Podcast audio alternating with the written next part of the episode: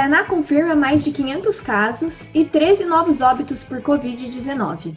Deputado londrinense não comparece ao depoimento do inquérito das fake news. E Prefeitura convoca setor privado para revitalização do Parque Arthur Thomas. Promotora volta a pressionar município contra a abertura de academias. Hospitais de Londrina vão receber 1 milhão e 700 mil reais de auxílio emergencial da Covid-19.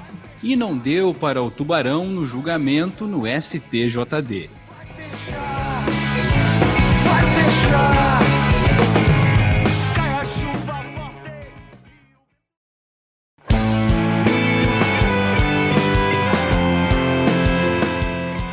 Hoje é sexta-feira, 5 de junho. Eu sou Vitor Struck. E eu sou Lara Bride. E esse é mais um episódio do Pontos da Semana.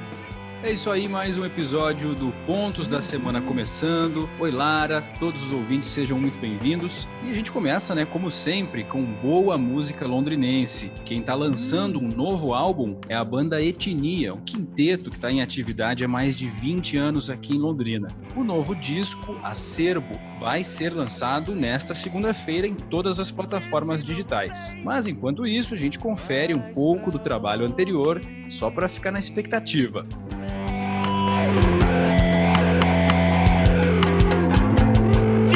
Talvez e depois partiu. A CES atualizou os números da Covid-19 no Paraná e confirmou 533 novos casos nesta sexta-feira. Agora, o estado soma 6.437 diagnósticos positivos e 227 mortes, 13 a mais do que nesta quinta quando 10 mortes já haviam sido confirmadas. Em Londrina, o prefeito Marcelo Bellinati realizou uma transmissão para tratar de vários temas, dentre eles o anúncio da contratação de mais profissionais de saúde para o Hospital Universitário da UEL. Enquanto gravamos esse episódio, Londrina soma 511 casos confirmados com 31 óbitos. 326 pacientes já estão curados.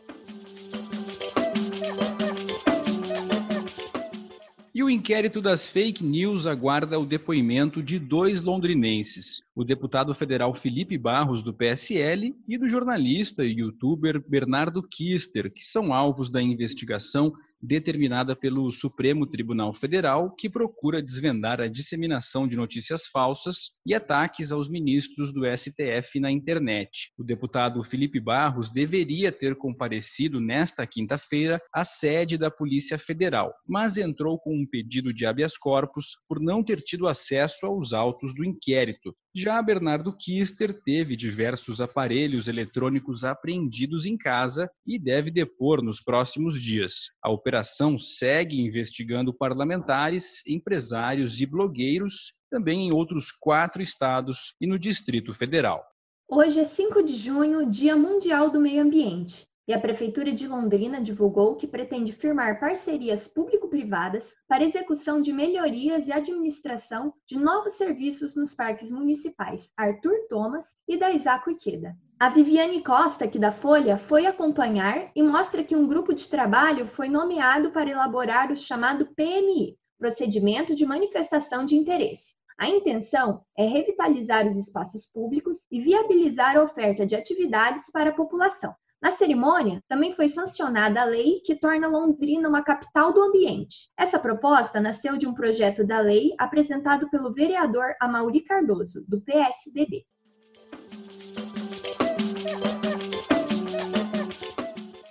Com queda na procura, o Centro de Atendimento à Dengue de Londrina vai encerrar as atividades. O espaço, criado para atender a alta demanda dos últimos meses, vai ser devolvido à Secretaria do Idoso, quem precisar de atendimento relacionado à dengue deverá comparecer às unidades básicas de saúde.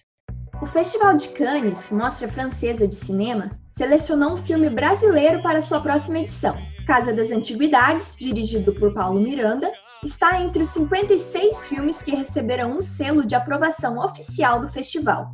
A premiação e exibição dos longas, que ocorreria mês passado, foram canceladas por conta da pandemia do novo coronavírus. Esse é o primeiro longa de Miranda, também diretor do curta A Moça que Dançou com o Diabo, que entrou para o Cannes em 2016. Casa das Antiguidades trata de temas relevantes como o racismo e a polarização política. Bem interessante, né, Lara? Fiquei curioso para assistir e a gente merece uma pausa nesse tema, né, que dominou essa semana. Hoje foi o 11º dia de protestos nos Estados Unidos, ocasionados aí por conta da morte, né, do George Floyd em uma abordagem policial. E para este domingo, aqui no Brasil também está sendo programada uma série de manifestações em várias cidades, inclusive em Londrina, que motivou também uma nota oficial aqui da Ordem dos Advogados do Brasil, da subseção Paraná, aqui de Londrina, né, da Comissão de Defesa dos Direitos Humanos, que aponta uma preocupação muito grande aí com possíveis momentos de tensão e violência. Né. Com certeza a Folha vai acompanhar tudo que está programado e na segunda-feira, ainda na noite de domingo, mas na segunda-feira trazer aí é, os desdobramentos desses atos políticos.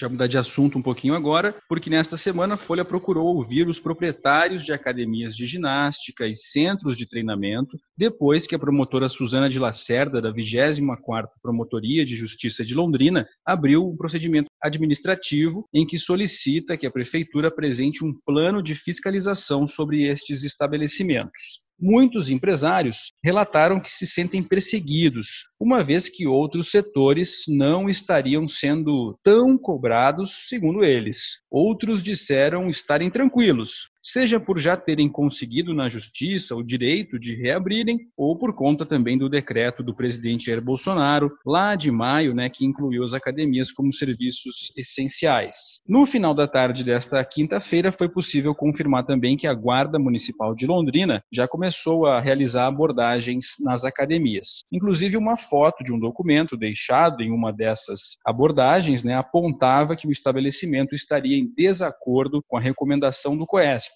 o Centro de Operações de Emergência em Saúde Pública, e em pleno funcionamento.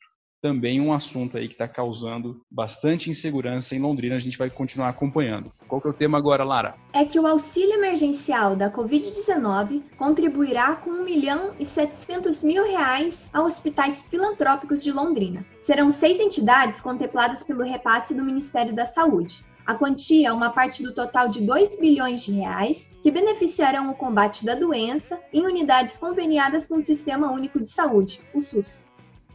O que brilha de noite é o mesmo do amanhecer, amanhecer. E não deu para o nosso tubarão lá no Supremo Tribunal de Justiça Desportiva no julgamento realizado na manhã desta quinta-feira. Bom, por quatro votos contra um, a denúncia de desrespeito ao fair play esportivo contra o Brasil de Pelotas foi arquivada. Como informou o repórter Lúcio Flávio Cruz, aqui da Folha, o departamento jurídico do Londrina Esporte Clube já afirmou que vai recorrer dessa decisão. Por enquanto, o time permanece na Série C do Campeonato Brasileiro.